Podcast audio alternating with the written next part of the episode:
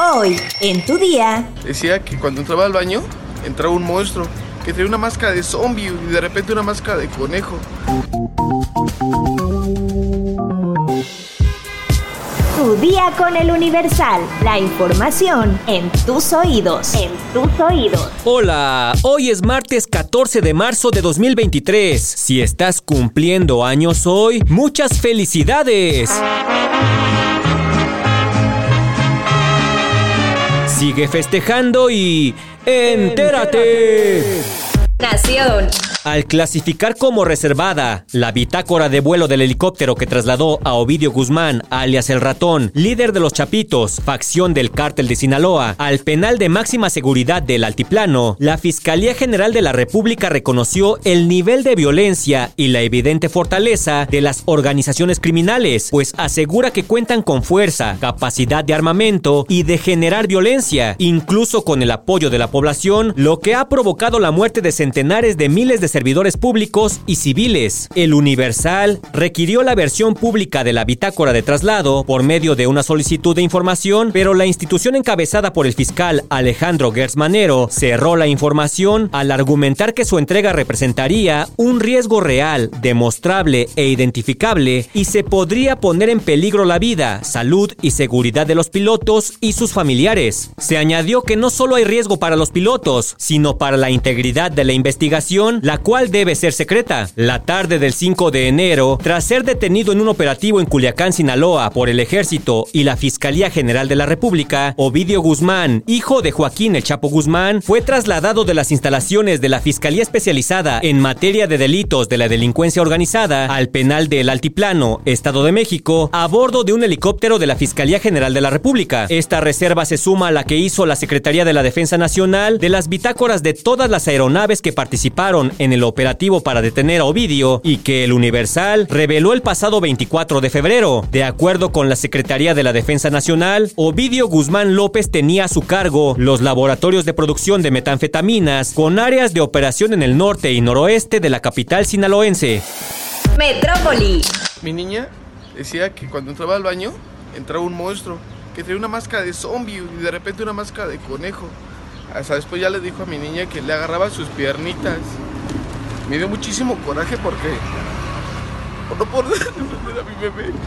Así es como niñas de entre 4 y 5 años eran aterrorizadas en el baño de un preescolar en San Pablo de las Salinas. Padres de familia del jardín de niños Carlos Pellicer señalaron que el hombre llevaba tiempo actuando, incluso desde años antes. Desde antes del 28 de febrero, madres de familia manifestaron su preocupación a la directora del jardín de niños. Además señalaron que hay testimonios de vecinos que mencionan que hubo niñas agredidas años anteriores. Nosotros levantamos la denuncia el día 13 de marzo, pero la pero más mamitas comentado que llevaba tiempo atrás. Obviamente, fue eso fue el día 3, el día 28 fue cuando hablaron con, con la maestra y dijeron que no. De hecho, es más, culparon a una nena, que, era la nena la que las molestaba. La niña decía que cuando iba al baño salía el monstruo que usaba máscaras de zombie y de conejo y le contó a su madre que le hacía cosquillas, le tocaba sus piernitas y metía sus manos en sus pantaletas. Cuando, cuando mi nena empezó a platicar de, de cómo era el monstruo, decía que aparte de la máscara, después dijo que tenía cabello blanco y negro. Y era grande, grande como su papi y su hermano. Así de mi estatura, decía. Por eso salgo del baño y corro, corro muy fuerte. Contó una niña de cuatro años a su madre, quien fue la primera de las víctimas que vio a Ricardo, de cabello canoso, tras un cristal en la audiencia donde buscan vincularlo a proceso por el delito de abuso sexual en los juzgados penales de Cuautitlán. Además de esta imputación, el detenido podría enfrentar otros procesos penales por agresión sexual, pues hasta el momento 10 niñas han revelado que el monstruo que usaba máscaras las espantaba en el baño de la escuela, ubicada en San Pablo de las Salinas. Estados. Hombres armados atacan cortejo fúnebre de policía asesinado en Loreto, Zacatecas. Por este ataque hay tres detenidos, informaron las autoridades. Detienen a El Hierbero. Preparó veneno mezclado con yogurt que mató a dos niños en Amatán, Chiapas. El sujeto es probable responsable del delito de homicidio calificado de los menores de un año siete meses y otro de 13 años de edad. Por inhalación prolongada de monóxido de carbono, murieron tres personas en motel de Culiacán. Dos personas arribaron en un vehículo Nissan de modelo viejo y contrataron una habitación en la que permanecieron por varias horas, presuntamente consumiendo bebidas alcohólicas. Mundo. Este lunes 13 de marzo, el Papa Francisco conmemoró el décimo aniversario de su pontificado con una serie de entrevistas y un podcast en el que fustiga a los estados totalitarios, en particular a Nicaragua de Daniel Ortega, que amenaza con suspender sus relaciones con el Vaticano. El jesuita argentino Jorge Bergoglio se convirtió el 13 de marzo de 2013 en el pontífice número 266 de la Iglesia Católica, al suceder a Benedicto XVI, el primer papa que renuncia desde la Edad Media. Se siente como si fuera ayer, confesó Francisco, el primer papa latinoamericano de la historia, en un podcast transmitido este lunes por el medio oficial del Vaticano, Vatican News. Severo crítico del neoliberalismo, el imperialismo y los conflictos militares, el papa argentino se identifica con una iglesia que pide ante todo justicia social, que defiende a los últimos, a los migrantes que huyen de la guerra y de la miseria, y que es sensible a la ecología y a la naturaleza. Durante estos 10 años, el jefe de la iglesia católica ha tomado posicionamiento sobre la actualidad política internacional, ha denunciado la situación en Ucrania desde el principio de la guerra y se ha ofrecido como gran mediador. Esta semana abrió un nuevo frente con un país de su región, Nicaragua, al criticar sus excesos autoritarios, así como los ataques contra la iglesia, después de la condena del obispo nicaragüense Rolando Álvarez a 26 años y 4 meses de prisión, por lo que el gobierno nicaragüense se plantea romper relaciones con el Vaticano. Durante estos 10 años, se incrementó notablemente el diálogo internacional religioso, sobre todo con el Islam. El Papa Francisco mejoró en particular los lazos con el gran imán de la prestigiosa mezquita Al-Azhar de El Cairo, entre los numerosos líderes que han enviado mensajes de felicitaciones. Sin embargo, la batalla contra la cultura del abuso sexual cometido contra menores por parte de miembros de la Iglesia ha sido uno de los desafíos más dolorosos de su papado. A los 86 años y una salud frágil que le obliga a moverse en silla de ruedas, el Papa Francisco no ha descartado la posibilidad de renunciar como su antecesor Benedicto XVI.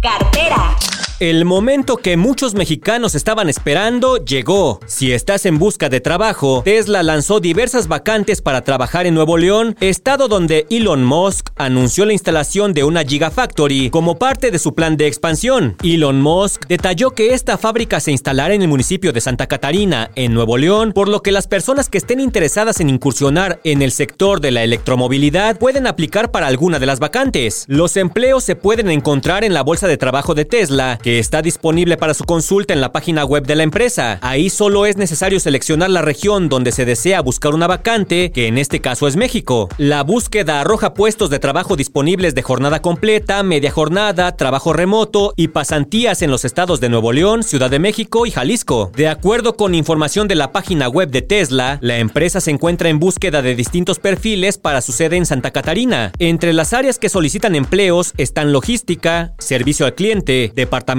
legal, recursos humanos, cadena de suministros, ingeniería, manufactura e incluso salud y seguridad. Una vez que se ha encontrado una vacante de interés, es necesario dar clic sobre el puesto para conocer detalles sobre los requisitos y la descripción de las actividades a desempeñar. Ya nada más falta ver qué tal están los sueldos, es lo que importa.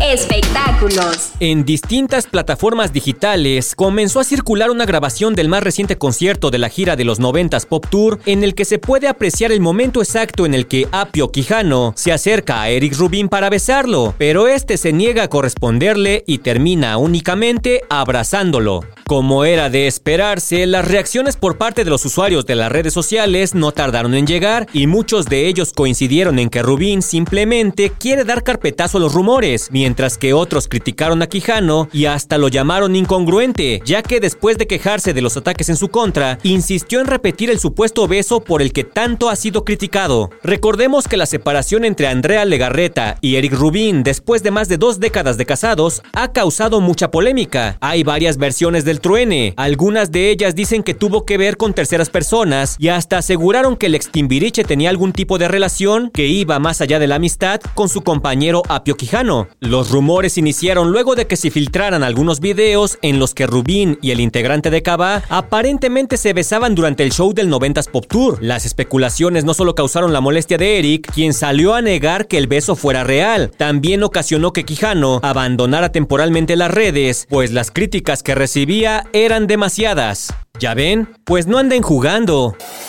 ¿Sabes por qué cuando contestamos el teléfono decimos, Bueno, descúbrelo en el podcast de dónde viene? Escúchalo en todas las plataformas, Spotify, Google Podcast y Apple Podcast. De dónde viene es un podcast de... El Universal. Ya estás informado, pero sigue todas las redes sociales de El Universal para estar actualizado. Comparte este podcast y mañana no te olvides de empezar tu día. Tu, día, con, El Universal.